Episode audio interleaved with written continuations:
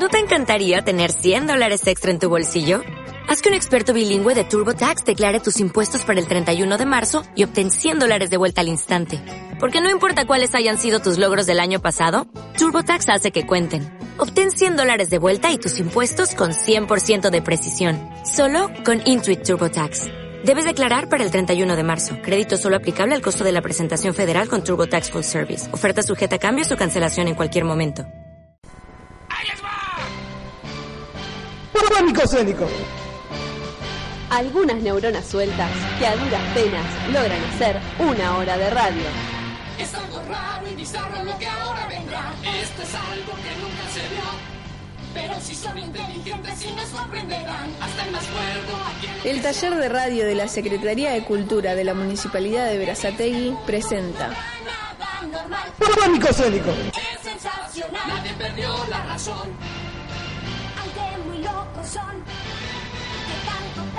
Muy buenas noches a todos los oyentes que escuchan este programa que tiene una audiencia millonaria aquí en la zona sur. Esto es Pánico Escénico, el programa del taller de radio de la Secretaría de Cultura de la Municipalidad de Verazategui, que por supuesto no integro yo solo, sino que también me acompañan. Sori Razabal acá. Agustín Pusic. y Agustín. Pero, Agustín, Agustín. Ah, está bien, está bien. te Porque hay dos, el rubio y el otro. ¿Y vos quién sos? El otro. Claro, el otro. Bárbaro. Bien, eh, como tenemos una audiencia millonaria, esa audiencia se está queriendo comunicar este, por todas partes, eh, incluso por, las don- líneas, eh. por donde no es debido, se nos asoman a la ventana, nos lanzan piedritas con mensajitos y bueno, queremos sugerirle a esa gente otros vías de comunicación, como por ejemplo la vía telefónica. Y sí, se pueden comunicar llamando al 4216 7860. O pueden escribirnos a nuestro Facebook. Que es Pánico Escénico barra taller de radio. O pueden entrar a nuestro blog. Y les cuento es www.tallerderadioverazatei.blogspot.com Pero hermoso, qué lindo. Entonces ya mismo me comunico con este programa. Bien, eh, ¿qué me estoy olvidando? Ah, sí, la eh, ayuda sin la cual, el trabajo sin el cual sería imposible llevar a cabo este programa, que eh, está compuesta de Elizabeth Ameamonte en la producción general y Charlie DJ en la operación técnica. Ahora sí, eh, siendo las 8.14, le doy paso a la querida Sori Irrazábal, la ñoña del taller. Ah, bueno, muchas gracias por el No, halago. de nada, de nada, No, por no, favor. Gracias, gracias. Vamos, hoy. Gracias, cuento con su apoyo, gracias. Sí, sí, sí. No, bueno, les voy a estar adelantando eh, algo de lo que sería el próximo programa, que eh, son cosas que pasaron en este verano. Apa. Yo les traigo la parte ñoña de todo esto. Sí, la mejor. obviamente. Bueno, para aquellos fanáticos de los videojuegos, y en especial de los que eran partidarios de LucasArts, y los que no recuerdan, Disney en octubre compró los derechos de Lu- LucasArts y Lucasfilm, tanto Star Wars como la empresa de vi- videojuegos LucasArts. Lo que se anunció que iban a cerrar la división de videojuegos, cancelarían dos videojuegos prometedores en la industria como lo eran, como lo eran 1313 y First Assault. A esta gente de Disney no le bastó con su imperio que bueno, tuvo que venir por nosotros, los ñoños. Entre los juegos de LucasArts tenemos la clásica saga de Monkey Island, en lo particular, uno de mis juegos favoritos. Julián está llorando. ¿eh? ¿Ah, sí? Está llorando. Te Y lo comprende, lo comprende. Creo que lo traumé con esta noticia, no sé si estaba eh, enterado. Bueno, como decía, eh, va a estar la finalización de esta saga que era Mon- Monkey Island. Y bueno, este era un juego de aventura que llamem- llamémoslo así. Así que ya no quedan posibilidades de una, un- una nueva etapa de este juego tampoco. Disney tal vez decida vender los títulos de 1313 y First Assault Eh. hacia otra compañía que se pueda terminar encargando de ellos. No te puedo creer. Pero son así de ines- inescrupulosos. Sí. Yo, bueno, voy a tratar de contener mis lágrimas unos segundos. Bueno, ante todo para saludar al público, porque Sí. acabo de entrar en el estudio. Hola, Seguramente se acordarán de mí. Soy el, el pergeniador de todo este colectivo que se ra- de taller de radio. Me llamo Julián Esgro. Nos damos cuenta a Sí. partir de eso de cómo es el taller de radio. Sí, sí, por eso es tan malo, ¿viste? Está bien. Sí. no, bueno, eh, tengo que contener mis lágrimas durante uno. Voy a tener que contener mis lágrimas porque eh, Monkey Island era mi infancia. Yo compartí muchas noches de whisky, de play, con Sí. el monito. Sí, sí, Que no sí. me acuerdo nos- el nombre. Nos juntábamos Agustín y yo a tomar eh, Chivas Regal y a jugar Y a, Jack a Daniel, Monkey ese, no te olvides. Perdón, Jack Daniel, de verdad, porque nosotros tomamos cosas buenas. Yo ven, Y a jugar al Monkey Island. no sé cómo voy a recuperarme después de estas lágrimas que, que están mojando todo el estudio. Así que mientras secamos, por favor, puede ser un- un pequeño tema musical.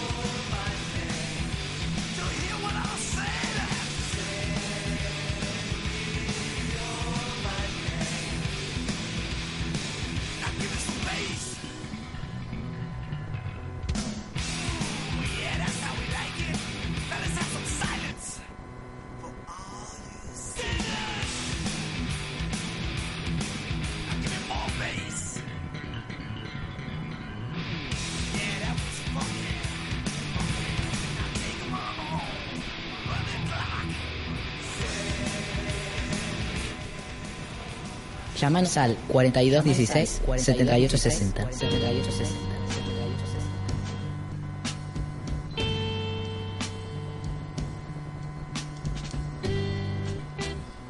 Yo sé que a los padres no los voy a convencer, pero me voy a quedar con los hijos. Eso es lo que responde Jorge Álvarez cuando le preguntan por el apodo de Mandioca, la madre de los chicos. El sello discográfico que fundó en 1968 a la edad de 36 años con la ayuda de Pedro Pujó, Javier Arroyuelo y Rafael López Sánchez. El sello que dio luz a Manal, a la Cofradía de la Flor Solar, a Box Day, a Papo Blues y a muchos más para formar parte de lo que fue el inicio de más de 40 años de rock argentino. Grabando en los estudios TNT, el sello Mandioca, en dos años grabó discos fundamentales para demostrar que en este país también hay rock con una calidad igual e incluso mejor que el monopólico rock inglés y estadounidense, que hasta por el momento parecía ser lo único que existía. Mandioca era financiado por un grupo de, hippies que eran fans de todo lo que salía del sello. Entre ellos habían dos que iban a ser muy importantes en el futuro del rock nacional. Mario Rabey, el líder de la organización, y Pipo Larnud, el fundador de El Expreso Imaginario, una de las revistas que difundían el rock nacional e internacional. Cansado de gritar mi mente está curada como un árbol. En 1970 dejaron de ser financiados por el eh, dejaron de ser financiados. El sello quedó en bancarrota y los estudios TNT los echaron. Pero Jorge Álvarez no se quedó de brazos cruzados y poco tiempo después fundó una subdivisión del sello Microfón llamada Talent, en la que produjo los discos más emblemáticos del rock argentino: Confesiones de invierno de Sui Generis, Color humano de Color humano, Desatormentándonos de Pescado Rabioso, Los delirios del Mariscal de Crucis y Artaud de Luis Alberto Spinetta. Llevó al rock argentino a un nivel majestuoso, digno del respeto de todos los músicos del mundo. Además, influyó a todos los países latinoamericanos para que tengan música nacional y no se conformen con Estados Unidos e Inglaterra. Pero más importante, inspiró a muchos jóvenes para que toquen instrumentos y puedan tener su propia banda. Y gracias a eso, el rock se convirtió en algo popular e importante para el país.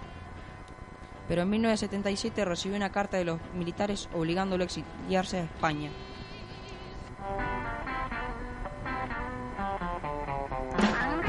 Pero la música no fue lo único que Jorge Álvarez produjo antes de Mandioca. Jorge Álvarez editó casi 300 libros con su editorial.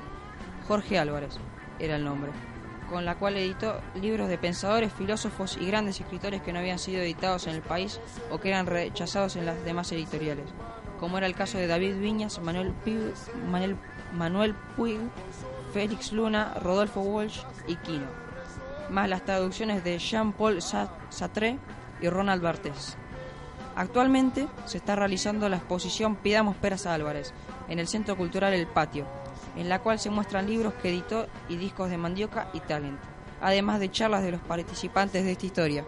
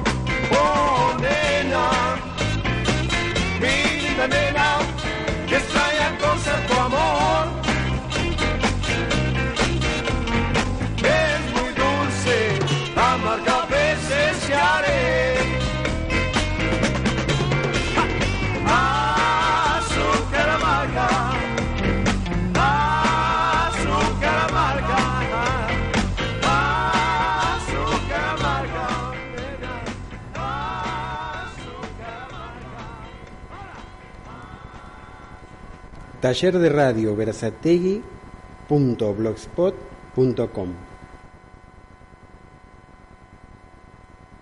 Me quedé, Julián, me quedé con, con ganas de conocer más a que- a- acerca de esta muestra que comentaba Sí. acá nuestro querido Pusik. Eh, y la verdad que estoy, estoy con mucha curiosidad encima. Demasiada. Demasiada. Saciame esta Bueno, vos sabés que casualmente justo yo estuve en la muestra este domingo 7 de abril. No, me está... ah, ¿Sabés que yo estuve? No Sí. te puedo creer. Sí, sí. Y mira, aprovecho que está sonando de fondo el tema 1, el primer tema del primer CD de Papo Blues. Estamos hablando de Algo ha cambiado y que este disco eh, obviamente salió a la luz gracias al sello creado por Jorge Álvarez, ¿no? Bueno, eh, ¿cómo fue el tema?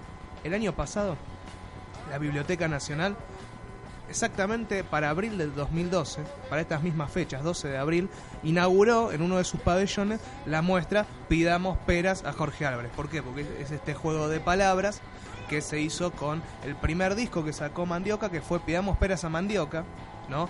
Que fue el disco donde se recopiló todas estas bandas nuevas que estaban surgiendo en ese momento, donde aparecía Tanguito, estaba, estaba Papo Blue, estaban las primeras canciones de Manal, bueno, Box Day, Box Day, y un montón de otros y un que solo de sacaron sencillos como Hielo, Los Hawks, Los Brujos, Análisis. toda esta, sí, bandas que efectivamente no llegaron a después a grabar álbumes, pero sí sacaron sus primeros sencillos gracias a, a Álvarez. Bueno, este, acá en Verazategui la Secretaría de Cultura decidió traer esta muestra e inaugurarla en el Centro Cultural El Patio, que se encuentra en la calle 149 entre 15 y 15. ¿Te, te conforma los datos que te estoy tirando? Sumamente. Porque sumamente. yo sé que vos querés ir. Sí, que va a estar, pero- que va, Mira, te lo voy a decir. pará, porque No debe sé si haber- corresponde que te lo diga. para algo tan bueno debe haber un límite. Entonces, ¿hasta Es cuándo yo puedo exactamente ir? te iba a decir eso. No te puedo creer. ¿Sabes desde cuándo, eh? ¿Desde cuándo? Mira, Sí. si los datos, si, si la Secretaría de Cultura no nos miente, ver. es desde el 7 de abril hasta el 18. Pa, bueno, hasta no, me parece que te estás equivocando. Es hasta Más, hasta, hasta, el 21. Epa, hasta bueno, el ten- 21 de abril. Tengo un tiempo. ¿Ves que te eh, digo? eh, Bueno, el- no, en serio, desde el 7 al 21 de abril se va a estar presentando en el Centro Cultural del Patio esta muestra Jorge Álvarez, que es uno de los monstruos de lo, que tiene que ver con la promoción de la cultura acá en Argentina. Porque en los años 60 y 70, gracias a este hombre, eh, podemos conocer, bueno, ante todo, Rodolfo Walsh editó por primera vez su libro Operación Masacre, gracias a la editorial de Álvarez. Y después todas estas grandes bandas, incluso bandas, bueno, Su- Su- Artot de, de- de Pescado Rabioso, todos esos discos existen gracias a Jorge Álvarez, que muchas veces este, no, sabemos si realmente otras discográficas le hubieran dado lugar en su momento, porque incluso Jorge Álvarez siguió produciendo en plena dictadura. En plena dictadura siguió produciendo discos y eh, generando libros nuevos. Eh, bueno, y este domingo, este domingo, se reunieron acá en Verazategui, yo diría el grueso, el grueso de lo que son todos los artistas fundacionales del rock argentino. Que ante todo, bueno, fue emocionante verlos a todos juntos en un mismo lugar porque le demuestran a uno que a pesar de todo el paso del tiempo, estos hombres siguen siendo los mismos adolescentes que eran en los años 60. Eh, verlo a Javier Martínez haciendo morisqueta y abrazarse et- esto es verdad, se está riendo porque lo vio. Estaba Jorge Martínez realmente, perdón, Javier Martínez era un chico. Muy gracioso. Era, muy era un gracioso nene, verlo era un nene más. Y también verlos, bueno, eh, ellos mismos, ¿no? La amistad después de tantos años y de tanta separación, porque muchos hace, rato que no se ven. Y, se, cuando se encontraron se emocionaron, se abrazaron. eh, vi lágrimas caer, eh, vi, algunos que, se les escapaba una lágrima por la mejilla, eh, por más que lo querían disimular. Eh, y bueno, la verdad que tuvimos el privilegio de ver en un mismo lugar a Willy Quiroga de Box Day, a Jody Godoy de Box Day también, a Javier Martínez de Manal, a, bueno, a Morris.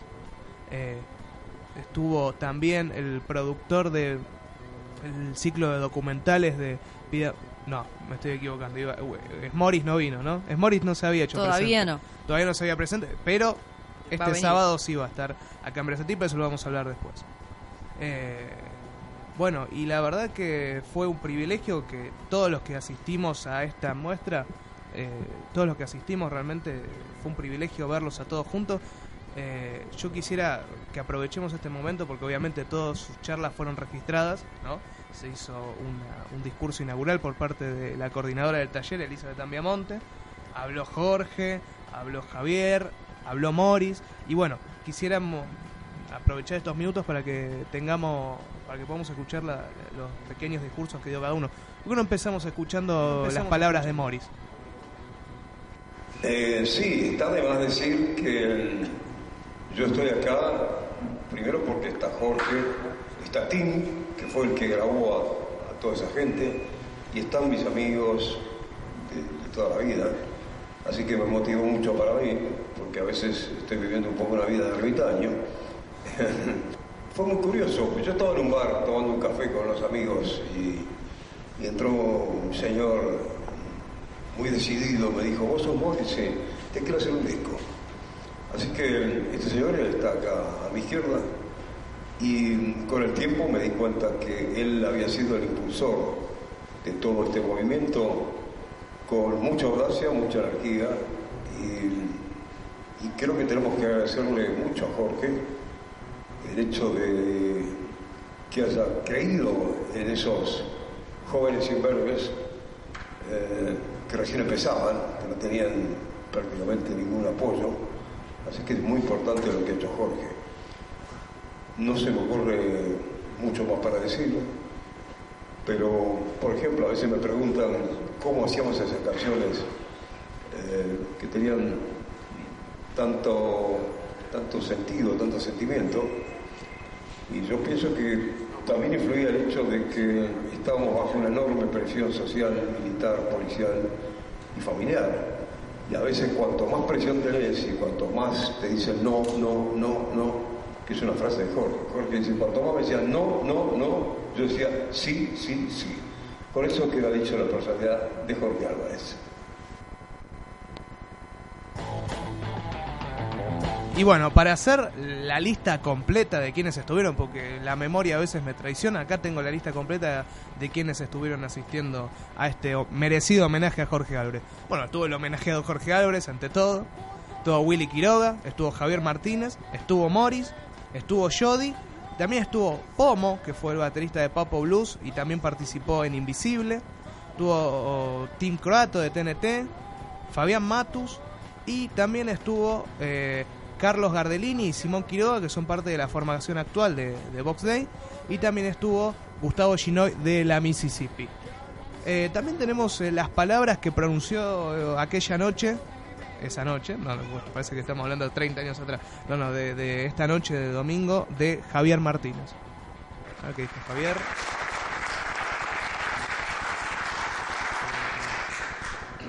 Bueno, yo lo que voy a decir este, no tiene nada que ver con lo que yo no pensaba absolutamente nada. Y ahora cuando llegué, escuchando a mis amigos, mis compañeros, esta gente con la cual he compartido mi vida, mi carrera, eh, quiero poner el acento en un gran misterio. Eh, un gran misterio que es eh, un hombre como Jorge Álvarez, ¿qué es? Es un promotor de la cultura, es un misterio, es un misterio muy grande, sobre todo en un país periférico, en un país semicolonial, en un país eh, dividido en una permanente y latente guerra civil contra sí mismo, como dice la Biblia, una casa que está dividida contra sí misma no va a progresar. En un país así, eh, tan ambiguo, tan por la mitad y al mismo tiempo tan genial, eh, ¿qué es un promotor de la cultura? Yo, creo que es, un personaje misteriosísimo, es una vocación muy extraña y es un, acto de magia del universo. Porque los artistas eh, somos este, cachivaches, o sea, lo único que sabemos hacer bien es nuestro arte, todo lo demás es casi un desastre. Este, también ayudado por la contra que nos rodea, ¿no? O sea, somos nosotros eh, sumados a la contra, la familia en contra, el barrio en contra, la envidia en contra, todo, todo en contra, todo en contra, todo en contra. Hasta que un día descubrimos, leer biografías de otros, y que cuantas veces te digan, cuanto más te digan que no, más suerte vas a tener, ¿no? Eso nos dijeron a nosotros tantas veces, yo lo hablé con Morris, me, emociona verlo a Morris acá, ver a Inés, este, ver a Godoy, ver a, Álvarez, verlos a todos. Me emociona ver a la gente de la Municipalidad de Verazategui, donde yo en uno de sus barrios, en Ranelagh, pasé mi infancia y fui tan feliz. Pero hay trabajos que son realmente raros, misteriosos, ¿no? O sea, que un tipo me diga que una canción que escribí yo con un amigo lo curó, me hace sentir más o menos como Fleming, el que descubrió la penicilina, ¿viste? Porque yo no puedo creer eso. Pero bueno, me emociona. Por eso dije ese axioma que es real. La obra supera al autor, o sea, mis canciones son mucho mejores que yo, eso no cabe ninguna duda. Pero a mí me pasa eso con Morris, ¿no? Yo, tengo el primer, y con, con todos los amigos que están y no están, de, esta generación, yo escucho Vox Day, escucho Morris, ayer lo estuve escuchando su primer álbum, Media Hora de Vida, también producido por Mandioca, es impresionante, a mí también me curan esas canciones, ¿no? Entonces, bueno, pero insisto, eh, un homenaje a Jorge Álvarez es insistir sobre el misterio, es para mí todo es un misterio, todo es un misterio. Estamos rodeados de misterios y nos tenemos que habituar y lo tomamos como que es una cosa natural, pero en realidad es un gran misterio.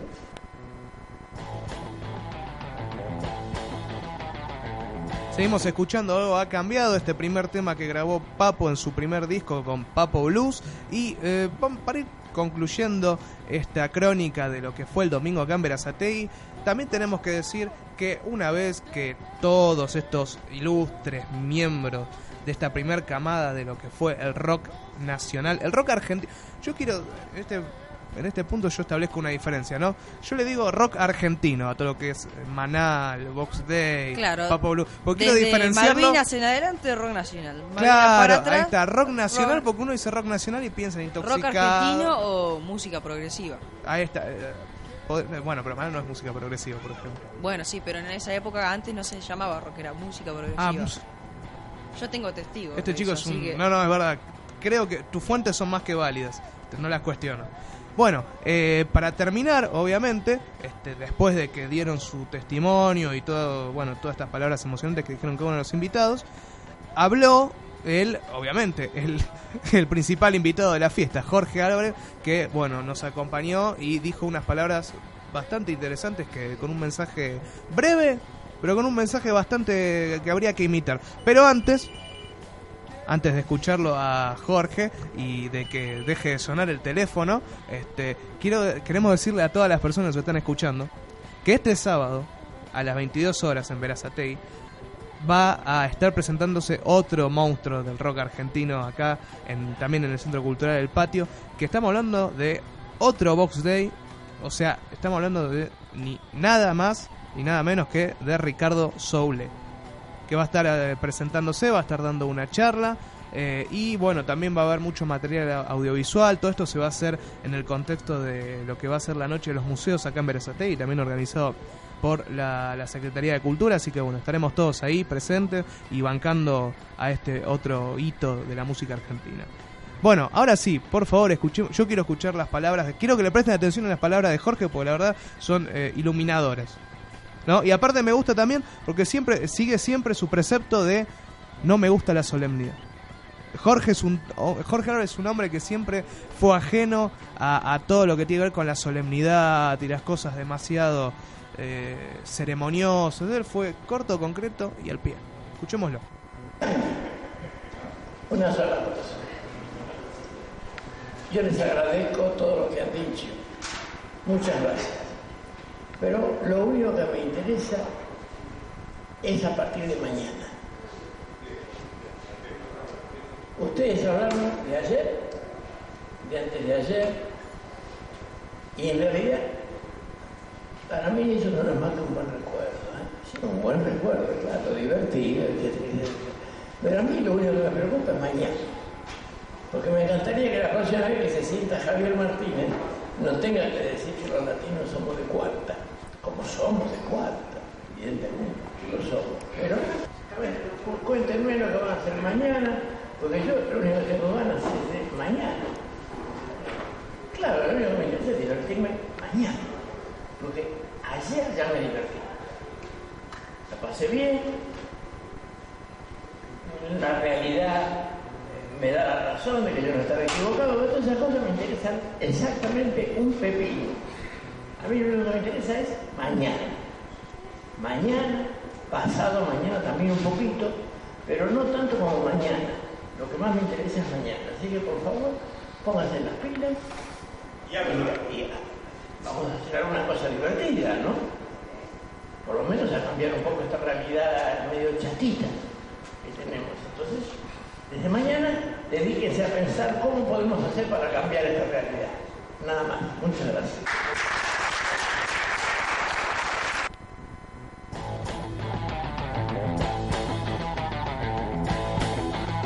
Y bueno, también acabamos de escuchar las sabias palabras de Jorge Álvarez, que bueno, todos tendríamos que escuchar, eh, seguir su consejo y pensar qué vamos a hacer mañana. No vivir del recuerdo. ¿Qué vamos a hacer mañana? ¿Qué vas a hacer mañana, Pusic? No Todavía tengo no idea. sabes, no tenés. Bueno, pero no ¿Viste? importa. Yo tengo que seguir el ejemplo de Vos Jorge tenés que escucharlo Álvarez. a Jorge. ¿Viste? Sí. Me tiene Bueno. que ¿Y vos, Mati, qué hacer mañana? Eh, y yo no tengo la menor idea. Lo ¿Qué mismo que hacemos hacer todas las noches, ¿no? Tratar de conquistar, Conquistar el mundo. sí. Sí, Ah. yo también. Voy a ver si, si mañana tengo un poquito de mejor suerte que hoy. Bueno, les volvemos a repetir a las personas que, a la gente que nos está escuchando, que en serio no se lo pierdan este sábado a las 22 horas. Va a estar Ricardo Soulé en el patio que va a estar también, va a haber mucho material audiovisual, este, se va a estar pasando el tráiler de la producción de William. Morris, Mandioca, la madre de los chicos, es este documental de cuatro capítulos sobre la historia de Mandioca, este, que la verdad que es impresionante, un material audiovisual. Ocho, bueno, ocho capítulos. Ah, yo creí que eran cuatro. Bueno, ocho capítulos de Mandioca, la madre de los chicos. Obviamente no se van a pasar los ocho capítulos, pero un pequeño adelanto para dejarnos con la intriga, creo que va a haber. También va a haber varias bandas de rock acompañando este evento y todo en el marco de la Noche de los Museos organizado por la Secretaría de Cultura de Verazategui. Ah, también casi se me escapa un nombre, pero este domingo estuvo presente Mario Rabey, no nos queremos olvidar que Mario Rabey también nos estuvo acompañando. Este, y ahora sí, dejamos para, para terminar con esta crónica, ya que estuvo, estuvo Morris, estuvo hablando Morris, nos estuvo también eh, homenajeando Jorge. Vamos a escuchar un clásico de Morris. No, no estamos hablando del oso. Es un clásico, pero no, no un cliché, que es muy diferente. Vamos a escuchar un tema que es muy interesante en la historia porque es un tema que surgió de una zapada, es una canción improvisada que hicieron con, con unos amigos. Estamos hablando de De nada sirve.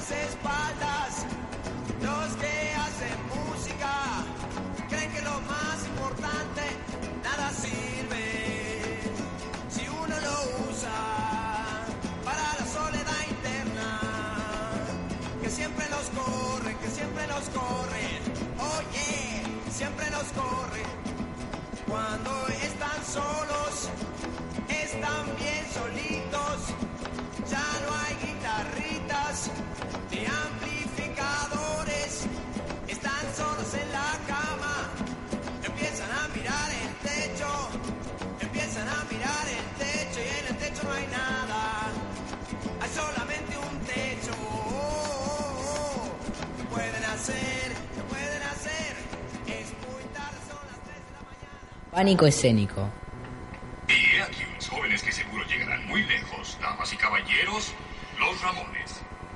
Ah, estas notas calmarán mis tensos nervios. Quiero decir que esta fiesta es un Antes de que las admiradoras que están acá de Gerpe eh, nos empiecen a invadir de gritos porque eh, queremos escuchar a Gerpe.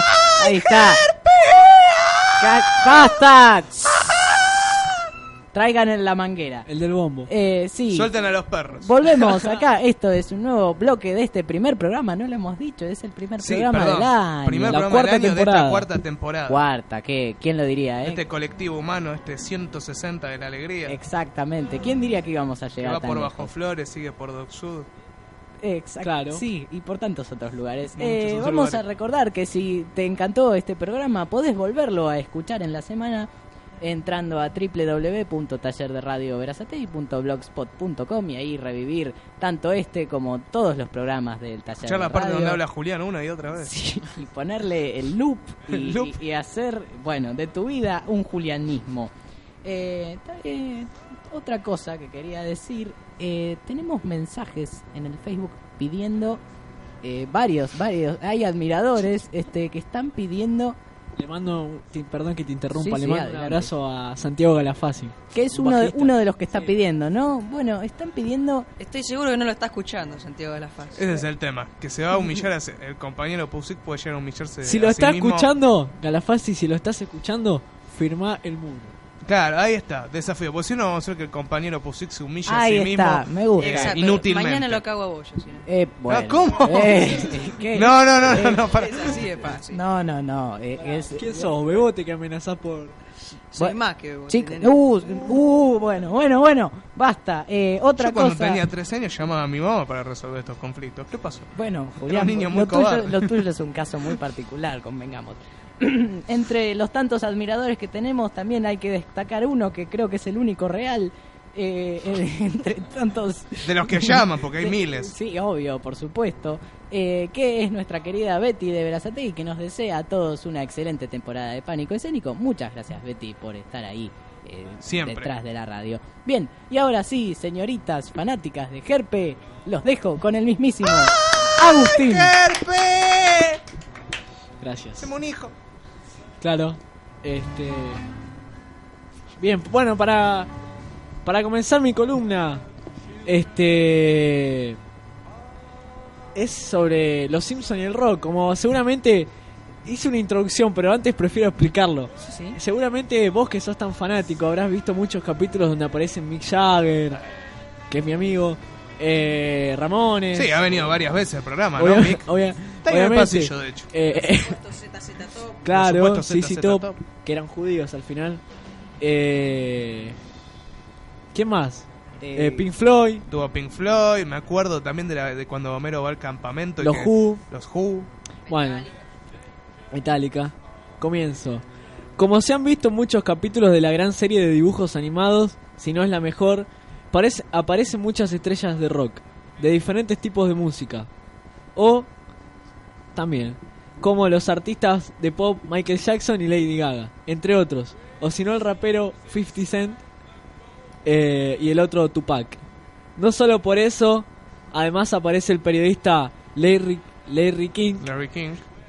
un amigo de Julián, el, béisbol, el beisbolista King Griffey Jr., porque también el padre jugaba al, Y murió. al béisbol, y Randy Johnson.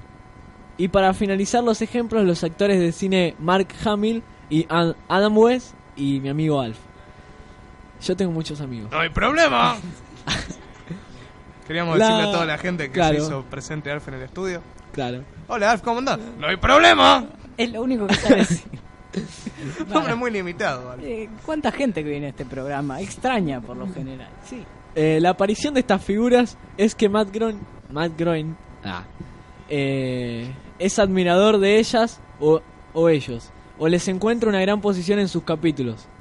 Esta es la primera parte de la columna, ya que seleccioné los mejores 20 o los más importantes, diría yo. ¡Epa! Vale. Fácil, ayer- fácil a yo me Barrio Nuevo, Alderete, Gostañán, Martínez Menéndez, Sofoy. Empezamos con el primero, Ramones. Eh, en el capítulo de la temporada 5, la quinta, cantan el feliz cumpleaños al señor Benz y cuando finaliza el tema, por así llamarlo, le dedican unas palabras que serán y que pronto te vayas al infierno y vamos a escuchar el audio. Y aquí unos jóvenes que seguro llegarán muy lejos, damas y caballeros, los Ramones. Ah, estas notas calmarán mis tensos nervios. Quiero decir que esta fiesta es un bodrio. Sí, vayan al demonio, Springfield. Uno, dos, tres, cuatro.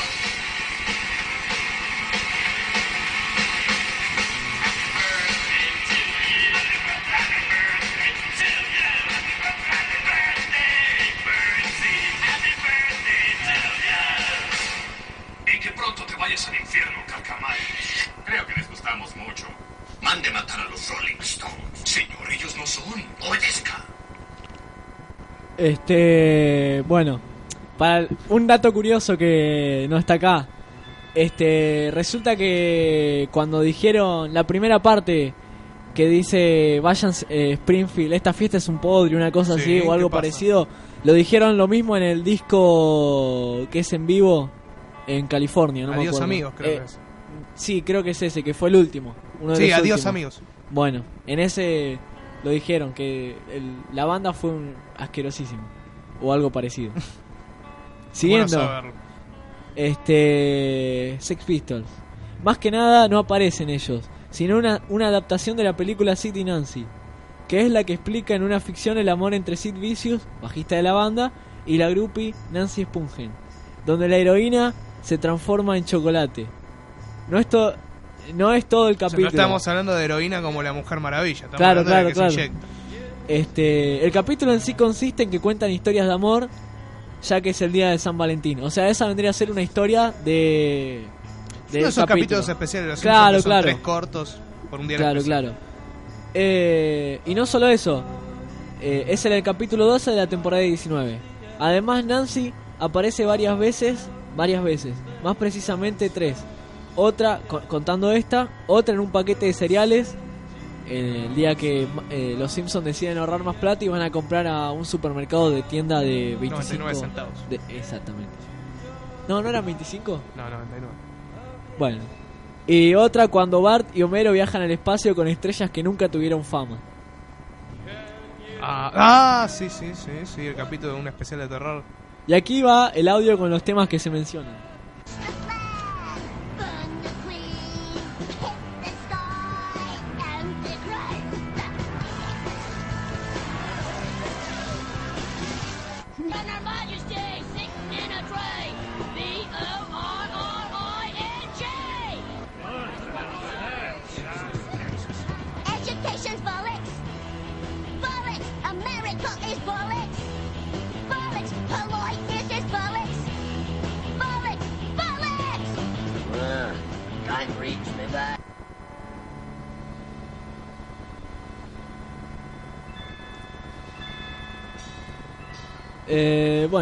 Uno que le va a gustar a Julián, que se lo dedico a él, Ah. con mucho amor. Ah, quiero, sí. Eh, el señor Ozzy Osbourne.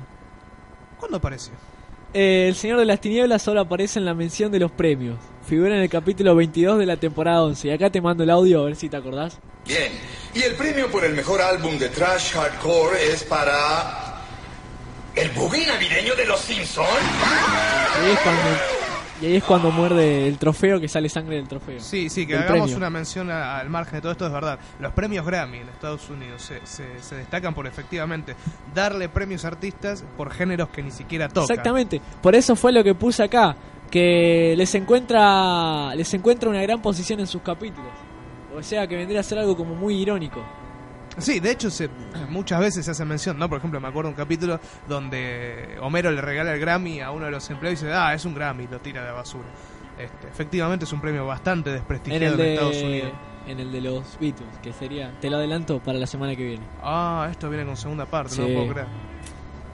Siguiendo, los Rolling Stones no podían faltar. Sí. Uno de los más importantes Los para Rolling mí. Stones, sí. Claro. Eh, dan su aparición cuando March a- anota a Homero en el campamento de rock and roll por recompensa, ya que horas antes Homero había declarado en la tele que se sentía atrapado por su familia. Homero se entusiasma más de lo debido y quiere actuar en el concierto que dará la banda. Es el capítulo 14 de la temporada decimocuarta. Y vamos.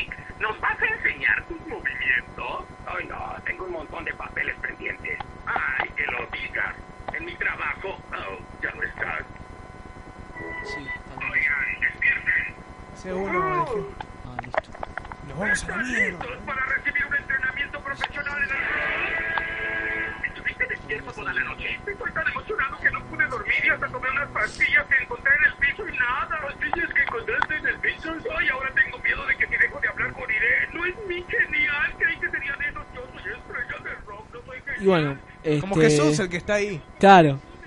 Siguiendo, el último, así que se las dejo picando para la semana que viene. Los Who. Los Who solo aparecen una vez en todas las temporadas. Son nombrados, son nombrados varias veces.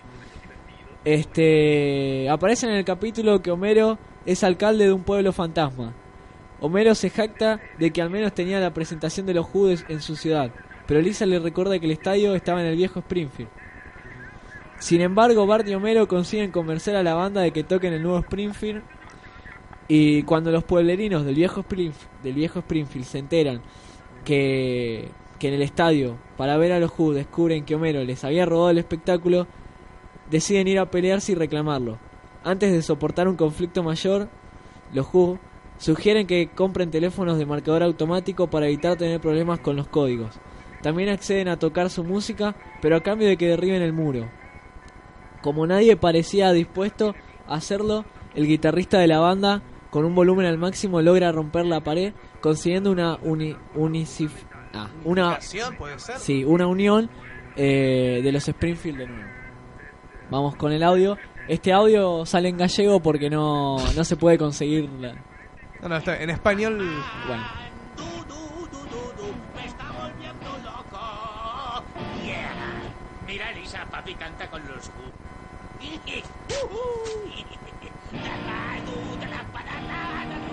Qué buenas que son las traducciones en España.